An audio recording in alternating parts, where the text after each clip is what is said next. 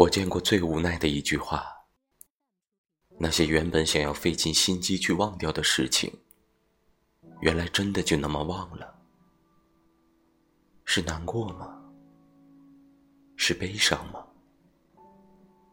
巨大的空白无法排遣，如同一幅精致的银灰色素描上，突然被擦出了一大块突兀的白色。看着的时候。让人彻底绝望。于是之后，独自站在夜空下流泪。以前，我是个爱仰望天空的人，苍蓝的天壁总是给我求生的勇气。而现在，我喜欢深邃的夜空，包容一切的黑暗和隐忍，流下的眼泪。也没有人看见。